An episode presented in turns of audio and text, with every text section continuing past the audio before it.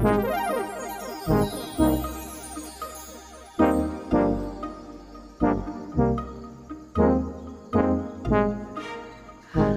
さん、こんにちは。こんにちは。あやなとまさやのデジタルカフェ、デジタルかけるスポーツの今日は3回目となります。はい。今日はウェアラブルデバイスということで話していきたいと思いますが、うんなんか今日後ろが賑やかですね。あはい。あのー 今日ちょっと今、4歳の息子が家におりまして、ああ、そうなんですね。そうですよはい、お子さんの声が 結構聞こえますね。もうすごいエナジェティックで、もう元気よく今はね、部屋の外で遊んでますね。ああ、そうなんですね。はい。ちょっと音が入っちゃうかもしれないですけど。まあまあちょっと微笑ましい感じでいいかもしれないです。今まあスポーツのね話題をずっとやってきてますが息子さんはスポーツは何か興味を持ち始めてますか？そうですね。2年ぐらい前の2歳の時は、まあ、サッカーボールにうん。関心をすごい持ってて、へでキックとかがね、すごいうまかったんですよ。ー。おーインサイドのキックとか、なんかえね、ドリブルとかがなんかえね、すごくて、2歳？このでそうなんですよ。他の見たパパママとかも、うん絶対ね、サッカーやらした方がいいみたいなうんことをこうて、うん。で、まあ、ちょっと COVID-19 に入って、で僕たちがそのあんまりなんかサッカーボールとか触らせなかったらその素晴らしいドリブルとかがちょっと消えちゃって。残念。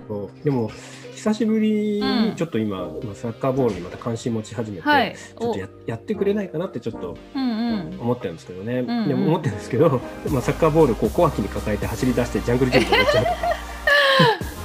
ラグビーアメフトかな。そっちに行き始めてるわけですいやみねたいな感じ。でもまあまあボールと友達になる感じで、う今ちょっんとやってますけどね。そっかそっか。将来楽しみですね。そうですね。まあちょっとデジタルかけるスポーツの回でこう進めていって、はい。ちょっと今日はそのなんかあのテクノロジーとかデジタルでスポーツのその日記とか道具とかがどういうふうにこう変わってきてるのかみたいな話ができればなってちょっと思うんですけど、はい。まあ、例えば、まあ、テクノロジーとそのスポーツに関係する、まあ、グッズみたいなところの組み合わせていくと、うん。まあ、例えば綾菜さん何をこう思い浮かべたりうますかね？よくみんなが使ってるのはランニングの時とかにアップルウォッチとか。あそうでね。はい。うん。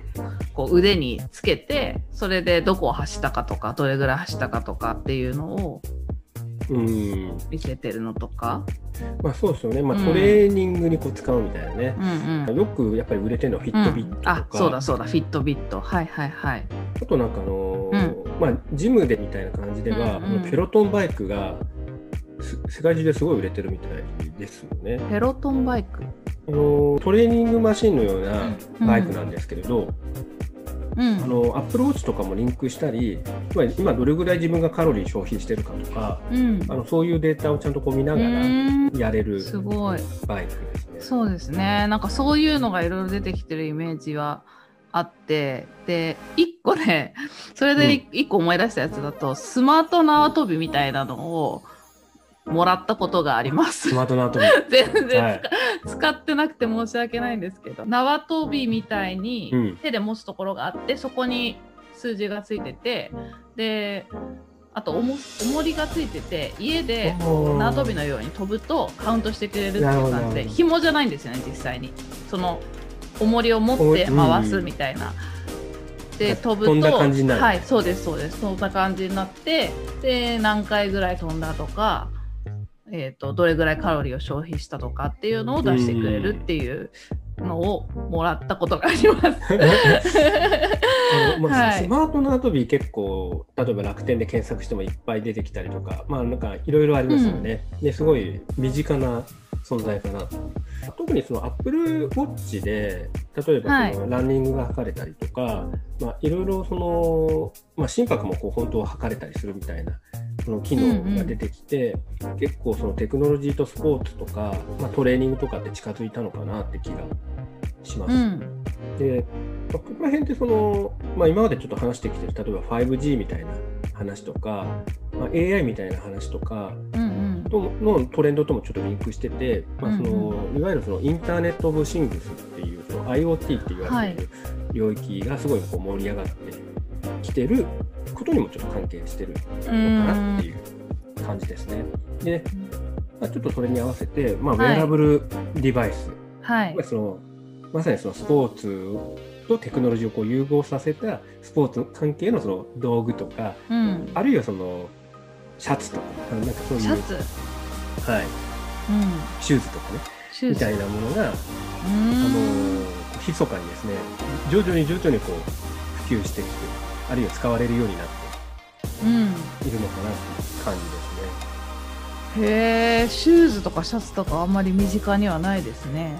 プロの用途みたいなところがあって、うん。例えばそのオリンピックに向けたアスリートたちが、あのトレーニング用にそのウェアラブルのシューズ使ったりウェアラブルのシャツを使ったりみたいなところはありますよね。でまあ、そこが結構うん。一番の目的だったりはすると。いわゆるその選手の育成だったり、はい。選手のパフォーマンスみたいなはい。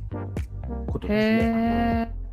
なるほどね。あの腕につけるだけじゃ足りずにこうシャシャツそのもので何かを測るっていうそうですね。ことですね。例えばあと姿勢とか分かったり、ああそっかするし。そっかセンサーみたいなのが全体についてるそうですってイメね。ージで合ってますか？うん。ん、で例えばあのボートのレースみたいなものとかだと、うん。どういうふうにその自分が漕いでる時のうん。手がどういうふうに動いてるかみたいなことをこうシャツとかでデータが取れたりすすごっ。すごい。そうなんだ。そう。うーん。で例えばそういうような感じでシューズとかもシャツもそうはいなんですけど、はい。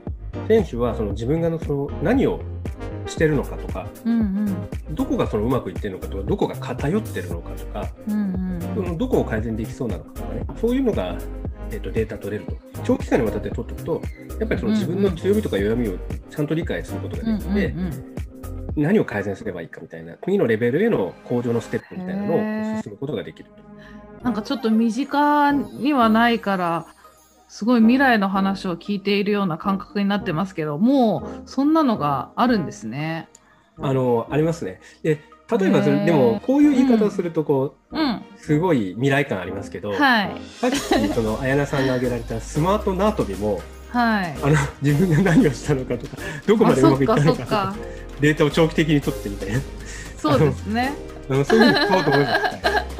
うんうんうんうん。もう一つ重要な目的があってはいでそれは何かというとスポーツにおけるその安全性の向上とかはい。怪我の防止ですね。うーん。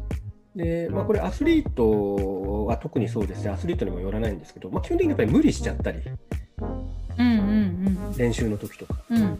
うん。であの特にまあトップアスリートだと本当にその怪我と隣り合わせだったり気が付かないうちに無理して疲労が溜まってまあ傾いてたりとかの中でうんあの慢性的ななんか症状が出ちゃったりするとかあったりするとうんうん。なのでそのウェアラブルデバイスをつけてでデータを取っておくことで例えばそのスポーツドクターとかコーチとかうん。あの理学療法士みたいな方が、えー選手のその体調の理解とか管理とかサポートをするっていうのをこう助けたりへえ。あ、それをデータでできるようになったら、ねすごくね、的確に見れそうですね。うん、でやっぱそうすることでその怪我の可能性というのは減っていうん。くし、うんうん。あとその怪我してもリハビリみたいなところを助けたり回復状況の見える化みたいなこともできるいろいろ活用されてるんですね。そうですね、面白い。うんまあ、スポーツもすごいやっぱりテクノロジー化デデジタル化してるというところで、うん。うん。うんうん。まあ、例えばいくつかちょっと代表的なものを挙げてみましょうと、スマートシューズみたいなのはちょっと取っかかりとしてちょっといいかな分かりやすいかな。うんうんうん。例えばなんか Under Armour さんが、はい。あのコネクティッドシューズっていうんですねはい。あるいはコネクティッドフットウェアっていうのを出して。うん。で、まあ、これがすごいそのデデジタルなスマートなウェアラブルシューズ、うん。走ってる人のスピードとか、うん。フットワークとかをこうトレースしてで、まあ、ススマホと Bluetooth でリンクしてうん。手軽に確認することができるみたいな話なんですけど、はい。ね、取れるデータもすごい多いんですよ。靴の中の圧圧力センサーがよくできてて。うーん。うん例えばその荷重のかけ方とかうんうん左右のバランスとか。うーん。あとなんかねか加速度みたいな。うんうんうんとか、トップスピードはどれぐらいかとか、うんうんうん。こうストップした時の制動のかけ方がどうだったとか、うんうんあとまあ全体通してこうスタミナがどれぐらい使ってるかみたいなね、こうデータが取れたり。面白い。そんなにいろいろ取れるんだ。そうですね。う。ん。でしかもなんか、うん。あの重くならないのかなとかって一瞬想像しちゃったけど センサーって多分すごくもう薄っぺらくというかそうですね。ちっちゃいうんものなんですよね、今や。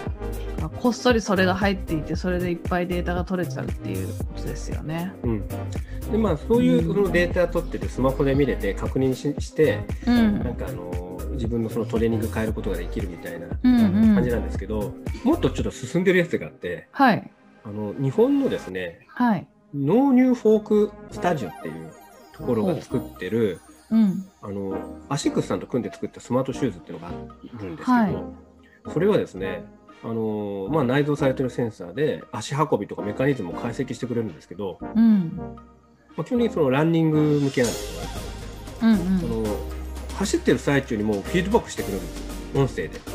うん。えー、すごい。はい、なので、まあ、スマートフォンとリンクさせて、で、エアポッツとリンクさせると、はい。もうなんか、いいよ、いいよ、みたいな。い いいいペースですみいいいたいなページです、みたいな。足運びいいよ、みたいな。言ってくれるんだそう。そうフィードバックしてくれる。ちょっとペースが落ちていますみたいな 感じの。えー、あと、まあ、そういうのはすごいなんか、わかりやすいなんかフィードバックですけど、例えばあの韓国のあのソウルティッドベンチャーっていう会社が作ってるスマートシューはい。ズは、まあ、これあのスマートシューズっていうかスマートインソール。ではい。すね。あ中に入れるん。自分の好きなやつに入れられるんですけ中敷きみたいなの。を。うんうん。これはあの例えば歩き方とかゴルフにおけるその、うん。なんていうか圧力のかけ方うん。やなんか左右バランスみたいなのを見てくれると。うんいう感じなんですけど、なんか悪いバランス取ってたりするとうん。震えるんですよ。へえ 注意注意喚起されるんだ。音声じゃなくてこうバイブレーション。びっくりしちゃいそうですね。で、まあなまあ、なんちょっと嫌な感じするので、まあ、いい姿勢とかいい歩き方になってる へえいろいろありますね。そうですね、うんあとなんかね、まあ、興味が湧くのはスマートシャツですよね。シャツそうですね気になりますヘキソスキンっていうスマートシャツがあるんですよ。カナダのあのケアテクノロジーっていう会社が作ってるはいやつなんですけど、それはあの例えば心拍数とか、あとその胸の膨らみ、胸部の膨らみうん方から呼吸数とか、うんあとその加速度ですね。とかをこの計測してくれる優れもののやつで、ですごいちょっと有名な話なんですけど、あのまあ、今から7年ぐらい前のソチオリンピックで、はい。あのカナダのあのモーグル選手の方がいて、うん。えーとですね、ジュスティーヌ・デュフール・ラポワントさんって人がいるんですけど、ジ うん絶対リピートできなそうな。ュ名ステ前ィーヌ・デュフール・ラポワントさん。すごい。うんあのそれを着てでトレーニングして、うんうんえーソチオリンピックで見事金メダルというね、へそれなんかねニュースになってましたよね。カナダのニュースで。うーん。あとあのスマートボール。ボールも？ボールも。うん。でボールはウィルソンっていうあのいろんなスポーツ用品作ってる会社があるんですけどはい。そこがあのアメフト用のコネクティッドフットボールっていうのを作ってうん。ででもボールにセンサーが入ってるんですね。でもうん。アメフト用なんですけど、うん。で例えばクォーターバックがボール投げた時に、うんボールがこうどれぐらいこう回転してるのかとか、すごい。はい、その効率とか距離とかをトラッキングできる怖いな。いかにミスったかとかがこうデータで取れちゃうっていうことですよね。あとアメフトってあのボールをうん。体に密着させないといけないんですよね。うんうん。ルールでうんうん。で、えー、とそれが密着されてるかどうかっていうことをウォッチしてくれて、うんうんされてないところに信号が出てくるみたいなへえブブーみたいな。面白い。あとその、まあ、スマートボールで言ってやっぱバスケットボールですね。はい。あ、私バスケ部でしたあ、よ。ば僕もバスケ部だったんですよ。あ、一緒じゃないですか。僕あのポイントガードやってましたね。おお、私は中学がガードで、高校はフォワードでした。ああ、素晴らしいですね。バスケットボールは、まあ、ウィル同じくウィルソン社がですね、はいキットバスケットボールっていうのを出して、へえ、当時使いたかったですね。どんなあそうのですか？それはね、これね、かなりね、はい素晴らしくて、あのーコートの中のどこからシュートを打ったかっていうのを記録してくれるんです。え、すごい。これすごくないですかだから、例えばもう、後で自分よくこう試合のやつ見ると、自分がどこからシュシュート打ってるかが分かるので、それとも成功した、えー、すごい。いや、んそれ当時欲しかったな。欲しかった、欲しかった。ねえ、ここからが自分が決まりやすいとか、そうそうそうそうそう。ねえ、わかるわけですよね。でスマホで確認できるみたいなね。えー、すごい。こういうのあるとやっぱ向上もいいですうんね。一人の練習も全然やっぱ違うでしょうね。うんうん、そうですね。もう不毛なさ、あのシュート練をも っと効率よくできますよね、きっと。でまあそういうような感じのやつでパフォーマンスの向上とかトレーニングを組むみたいなことができるんですけど、うんうん。安全性の向上とか怪我防止みたいなところでいくと、まあ、結構うん重要なウェアラブルデバイスはそのスマートヘルメットですね。ヘルメットヘ。ルメッうメットは、えー、と意外と、まあ、もちろん用途があると例えばその野球とかアメリカンフットボールとかうん。場合によってはバイクレースとかうんうん。あ、確かにね、言われるといろいろありますね、ヘルメット。うんうん。で例えば野球とかは、はい。あのー剛速球がこう飛んでくるわけじゃないですか、うんその時にヘルメットをかぶっている打者がうん当たった時にその衝撃がどれぐらいだったのかっていうのが即座にこうレポートされるんですねうーん。これでで例えばそれであもうこれ医療チーム行かなきゃまずいとかそのあその場でね、すごい。うん治療の重重症度はどれぐらいだみたいなことがそれで分かると、うーん。前回もちょっと話題に出てやっぱアメフトで、アメフトってやっぱりテクノロジーをすごい活用してるんですけど、うん。特にそのアメフトってそのスーパーボールがまあ大人気だとかっていうのがあはい。って、うんスター選手がやっぱり活躍できるかどうかってすごい重要だと。うーん。なので普段のその衝撃のデータとか例えばその選手と選手がぶつかった時の衝撃とか、はい。はい。まあ、頭部へのそのダメージみたいなものとかってちゃんと計測してで休ませる時にはすごっこう休ませてうんうんことをうん。やってると。そっか、じゃあ本当になんか昔はね、なかったけれども、今。特に今やっぱ通信ができるので、はい即座にコーチとか医療チームに送られるってところは、やっぱ、まあ、現代的なポうインん。トね。そっかそっか、それを見て判断できるようなスタッフもまたそこにいてってことですね。ちょっと話一瞬それるんですけど、そのはいスマートヘルメットを作るためのコンペティションとかハッカソンとかあるんですよ。え、なんか面1年白い。でそこでそのいろんなスタートアップとかが挑戦してで、えうん、優秀な成績を収めたスタートチームとかはあのー投資を受けれるんです。ー、へー、そんなのもあるんだ。うんそう決められた期間でこうこんなアイディアもありますよこんなアイディアもありますよって出して選ばれるとそれを実際に製品化できるっていうようなことですよね。そうですね。実際その、まあ、ヘルメットを作る場合もあれば、うん収集されるデータからのソリューションみたいなところもこうあったりするんですけどうんうね。んうんへえいやいろいろありますね。いやいろいろあるんですよ。縄跳びからこんなに広がるとは。ねえまさかのこうのやウェアラブルのデバイスっていうのはやっぱりこういろいろやっぱテクノロジーがね普及してきて、でまあアップルウォッチとかそういうふうにその、なんか僕たちのあこういうのって、ね、普通だよねみたいなところを変えてくれたっていうのはやっぱ大きかったのかもしれないんですけど、まあ、こういうふうになんか IoT がやっぱりスポーツにすごい貢献するようになってきてるとか、そのうん。まあ、デジタルかけるスポーツみたいなところもこう進んできてるなっていう感じですね。いやー面白い。ちょっと今日はあの、うんまあ、ウェアラブルの話にフォーカスしてうん話したんですけど、えっとまあ、そういうものを通してデータもいっぱい取れるみたいな話がまあ出てきているので、スポーツとデータみたいな話とかもあいいですねり。すると、はい、いいかな次それでいきましょうか。はい、はい。ではでは今日はこんなところでありがとうございました。ありがとうございました。